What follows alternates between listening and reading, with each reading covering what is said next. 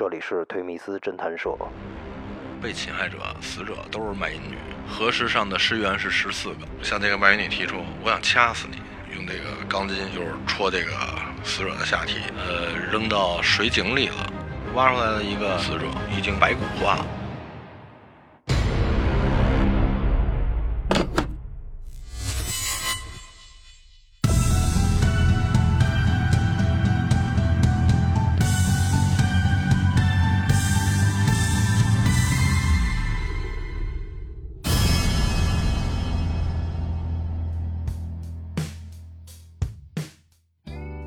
欢迎进入推迷思侦探社，我是宗玄。常听我们节目的朋友可能会记得，上一期节目当中啊，法医刚哥跟我们分享了一个水泥罐车司机杀害卖淫女的案子。今天我们非常有幸邀请到了当年参与过这个案子的办案民警斌哥。推迷思侦探社各位听众朋友，大家好，我是斌哥。斌哥在警察这个工作中主要负责哪一块啊？我干了不到二十年刑警。在朝阳刑侦那会儿是在重案队，当时是负责杀人、绑架、涉枪、涉爆，呃，有组织犯罪等一系列重特大的刑事案件吧，包括经济案件，我们那会儿都做。哎，那您都负责这些很重大的一些案件，有没有什么在您心中非常挥之不去的一些记忆很深刻的案子，可以跟我们听众朋友聊聊？这样类似的案件有几起。嗯，我记得印象最深的是，我刚参加工作没多久，我们侦破的一个案子。嗯，这个案子嫌疑人叫华瑞卓，他这个案子呢是系列杀人。嗯，呃，当时我们抓到他以后呢，核实这个尸源，对犯罪地点进行辨认，核实上的尸源是十四个。十四个？对。哇塞，这应该是。建国以来，北京市公安局体系内最大的一起系列杀人案。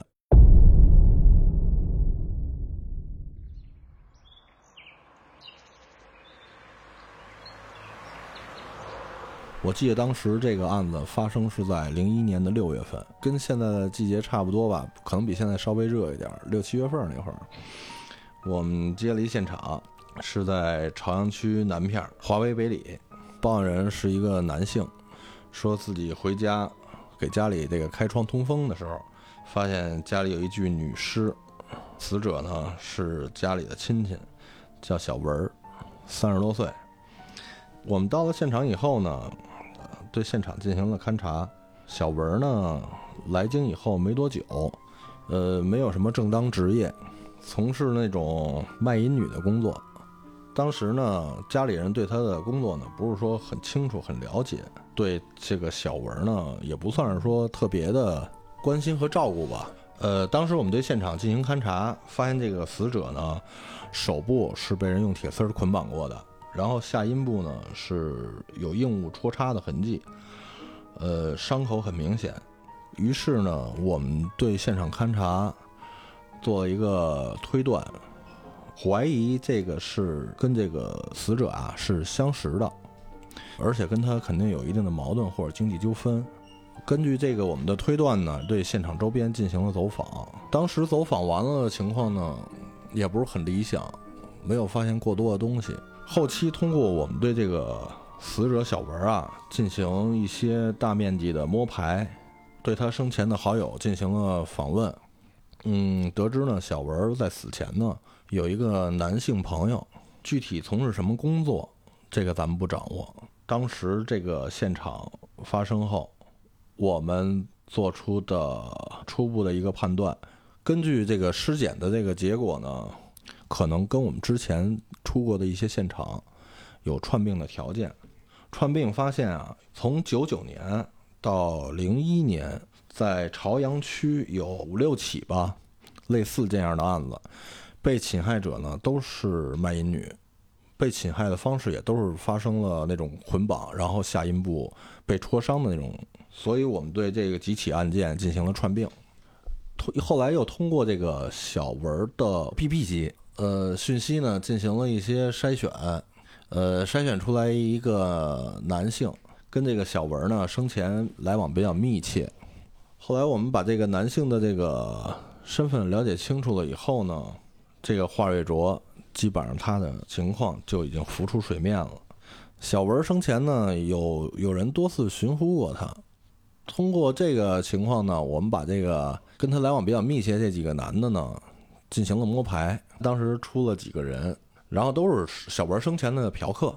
其中呢，有一个开水泥罐车的，叫华瑞卓。我们对他也进行了一些摸排，发现这个人疑点比较大，因为他这个人经常在北京这些各个混凝土搅拌站拉这些混凝土。他的作息时间基本上是昼伏夜出，白天。出来走活的可能性很小，因为那会儿大车在北京是比较受管制嘛。他们一般就是拉拉上这个混凝土啊，基本上在夜间出来，然后卸完车呢，然后就是去这个北京啊这些周边啊，呃，站街女比较多的地方，然后从事这种卖淫嫖娼的活动。通过我们对这个华月卓进行了解呢，我们发现这个华月卓比较符合我们对这个。犯罪嫌疑人刻画的特征，嗯，华月卓就是之前啊有一个女朋友，两个人当时好到什么程度呢？就是已基本上已经谈婚论嫁了，嗯。后来华月卓呢发现这个女朋友呢是卖淫女，这个人就受刺激了，对这个卖淫女的印象呢极其不好。嗨，为了宣泄自己的那个压抑的心情吧，嗯，又经常找卖淫女去那个发泄自己的那个。不满，嗯，对这个社会的不满，所以我们就对他着重的开展了一下工作，然后发现呢，就是朝阳区这串病上的这几起案件，呃，与他当时活动轨迹比较吻合，就他送水泥也都是走这些道儿，对，当时的证据比较薄弱，也没有对他采取过多的强制措施，所以我们就是继续对他进行控制吧，嗯。在他这个平时工作的地方啊，包括他这个平时送水泥的地方，我们都做了不间断的二十四小时的监控啊，就是秘密的监控啊，对，就还没有打草惊蛇。对。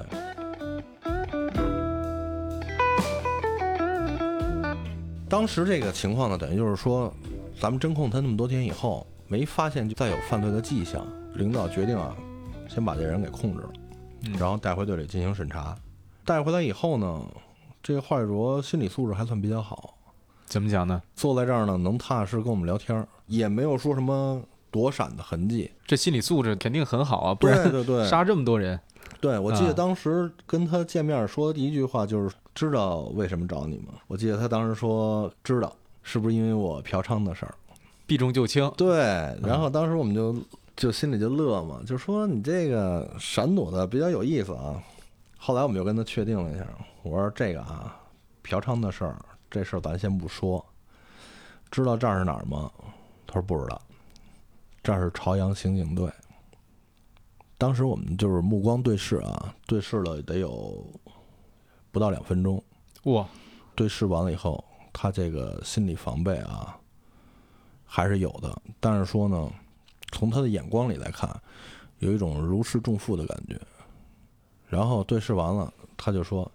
那我知道大概其什么事儿了。当我们听到这句话的时候，我们心里就踏实了，踏实了很多。我说：“那好，那你就踏实说吧。”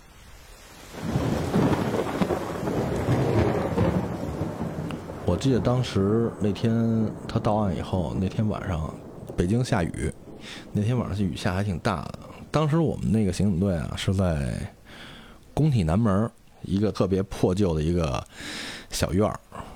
条件不是很好，又加上外头风雨交加，真的那个那一夜，反正给我们的感觉真是挺漫长的一夜。嗯，就听他说那些杀人的细节啊，给我们听的心里挺不是滋味的。但是呢，到他嘴里呢，他又说的绘声绘色的，哇，仿佛在讲一个别人的故事。对对对对对，我们听的这哎，感觉是过了一个月似的。第二天嘛，天儿也亮了，大晴天我记得。然后我们就带着他，拿着铁锹啊什么的，去这些他的藏尸地点进行这个挖尸的工作。因为当时串并上那几起案子呢，都是咱们发现尸体的，肯定还有说他做了案咱没发现的。他就带了我们去了这个朝阳周边的这些地儿啊，去挖。他带我们去的每个地方都会有收获，都会挖出死者。我记得印象最深的是，挖出来的一个已经应该是白骨化了，都成白骨了，那还能判断这是谁吗？那肯定不能了。嗯因为当时我们发现这个有白骨化的尸体以后，就是说也对他做了这个颅相重合，嗯，也做了 DNA 采样，但是呢，跟这个失踪人口库里进行比对呢，也没有比对出这个死者的具体身份。嗯，嗯，就等于说这死者他都不在失踪人口这个库里面。呃，你说这句话比较专业啊，就是说，呃，我给你解释一下，直白解释一下，就是说这个人消失了以后，没有家属报案说我们家孩子，或者说我妻子找不到了。更让人毛骨悚然，我觉得，就一个人失踪，我看到这第一起案件，嗯可能是他这个被发现以前两三年的事儿了，嗯，等于嗯这一个人失踪了两三年，身边没有一个亲人、一个朋友去报案。对，这也就是说，为什么当时串并出那么多起未破的案件？嗯因为呢，当时这几起串被串并出来的案子啊，都是没有发现尸源的，也嗯没有任何亲属进行报案的。嗯嗯、为什么呢？主要是因为就是说，被侵害者、死者都是卖淫女，基本上都是属于外地来京人员。来北京之前呢，家里人应该都不知道他们来北京是要做什么，基本上都是来了以后被有组织的放到这个社会比较阴暗的地方去做一些见不得光的那些工作吧。他们是属于那种不被重视的人。嗯，怎么说呢？你想啊，他们如果说出了事儿，首先组织他们从事这个行业的人不会说到公安局说这个人找不到了，我要去报案这。这肯定是吧不会啊。那你像这个家属，你说去报案，说我这个人这个孩子找不到了，家属都不知道你去哪儿了，嗯家属上哪儿报案去？只能是说在家属原籍那边报告说孩子找不到了，但是说像那种情况呢，又很少见。基本上这些卖淫女都是来自于那种社会各种不完美的家庭、不幸福的那种家庭，或者说没有失去了亲情的那种家庭。所以至于就是说，咱们这十四具尸体浮出水面的时候，其中得有十多个尸源吧，是找不到这个具体身份的。当时我们就想说，这个人啊，他到底是从骨子里就带着这种暴力的基因呢，还是说这个人这是受什么刺激了？受什么刺激后天变化的？在挖完这些尸体回来的路上，我们就聊说：“你这个下这么狠的手，杀这么多人，你为什么呀？”然后他当时就说：“说这个当时啊，有一天的时候，他去找他女朋友，然后他发现他这个女朋友啊，在跟一个陌生男的在饭店那边啊亲热，不感觉脑子嗡一下，嗯，发现劈腿了啊！这呃，对对，就是发现劈腿了，那一下就受到嗯刺激了。从那回以后就开始一直在作案。嗯小文算是他杀的最后一名卖淫女，嗯所以就是说，我相信那么一句话嘛，不是不报，时候未到嘛。嗯，对，纸里永远包不住火。这些人，你不管干了多坏的事儿，你觉得做的有多隐蔽，到最后好多事儿都会浮出水面的。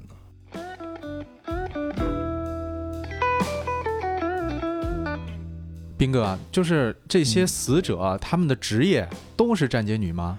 对，全都是站街女，而且大部分都分布在朝阳三环路周边。那个年代，朝阳三环路周边站街女比较多。他案子发生的都比较随机，因嗯为都是基本上都是发生在他开水泥罐车卸完水泥以后，嗯在回单位的路上发生的。他你像他说的啊，就是干完活儿，开着空罐的罐车放空车回去的时候，捋着这个三环沿线，看见那个站街女，然后有的摁两下喇叭，嗯自动就上车了。哦，还都自动的自投罗网了，就对对对，自己就上车了，然后谈好价钱，然后开车就走。有的呢，你像小文这比较特殊啊，小文这个是发生在家里，嗯大部分案子都是发生在他的车上。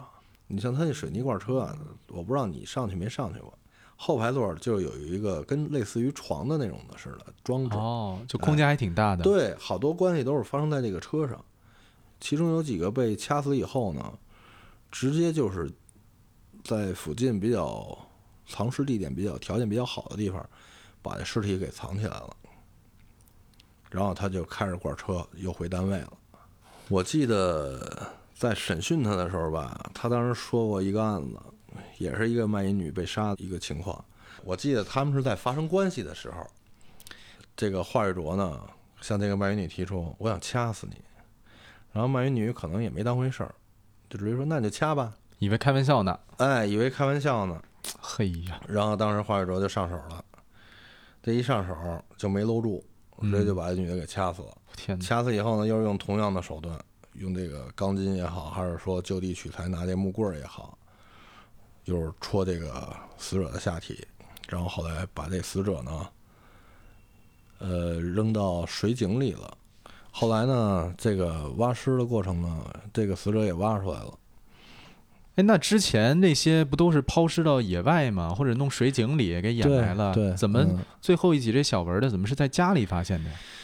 小文是这样，他当时那年龄呢也是三十多岁，华玉卓好像比他小一点儿。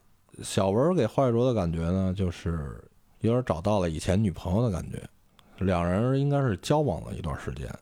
交往了一段时间呢，华宇卓说啊，他还是迈不过心里这个坎儿，嗯，到最后呢，还是把小文给杀害了。看到小文对他这么好，想起自己前女友，心中那个仇恨的种子就更萌发了。对，我觉得对于华宇卓本人来讲，他也应该知道自己的生命快走到尽头了。对，嗯。那华瑞卓他这么多年有前女友这个创伤，但我记得好像他还娶妻生子了。对，哎，那他做这些事情，嗯他家里人就没有察觉出一点异样吗？就是个好老公、好好儿子。给身边人印象还都特好。对我记得他的身材呢，算是一个不胖不瘦那种中等身材吧，长得还算是比较精神，五官端正那种的。你给细一打量啊，不像是就是说从事那么重重体力的那种的工作的人，看着还算是比较斯文。所以就是说，这么一个人杀害这么多，你要说让他走大街上，他真不像个杀人犯。您刚才说呀，小文这起跟之前发生的好几起这种系列杀人案有着某种相似之处，这种相似之处体现在什么地方啊？他是怎么个情况呢？就是说，这些死者啊被侵害以后，呃，基本上都是说勒死的或者掐死的。嗯掐死了以后，在死后呢，犯罪嫌疑人又用各又用钢筋啊，或者说其他的那些硬物戳插这个死者的下体，比如说钢筋啊、木棍儿啊，或者那种杂草什么的，都有类似的这种情况发生。然后我们对这个案子呢串并，基本上都是通过他这个死者的下体被损坏、被插上硬物进行的串并。哦，等于他还有一个自己标志性的一个手法。对对对，今天听您讲了这个故事哈、我觉得后面还得再加半句话，就可怜之人必有可恨之处，但可恨之人其实又是很可怜的。嗯，像这些受害者，他们首先很可怜，但同时嗯他们从事这个职业，他们又是不能让人尊敬的。其实很多事情有咎由自取的意味儿，但同时呢，我们再看这些人他的过往的一些经历，就会发现，其实这些人他恰恰是可悲的，可能有家庭的嗯缺少关爱，自己一个人独闯一个陌生的城市，最后被人嗯来、被人欺骗，最后被人杀是害。在那个特定的年代，这种人还不少。嗯但是随着咱们这个社会的进步，包括这个呃社会人群的这个文化知识还有素养在不断的提高，这种人群越来越少了。我记得就是刚参加工作那会儿，呃，朝阳区出现的命案，十起里头得有两三起是涉及到卖淫女被杀害的案子。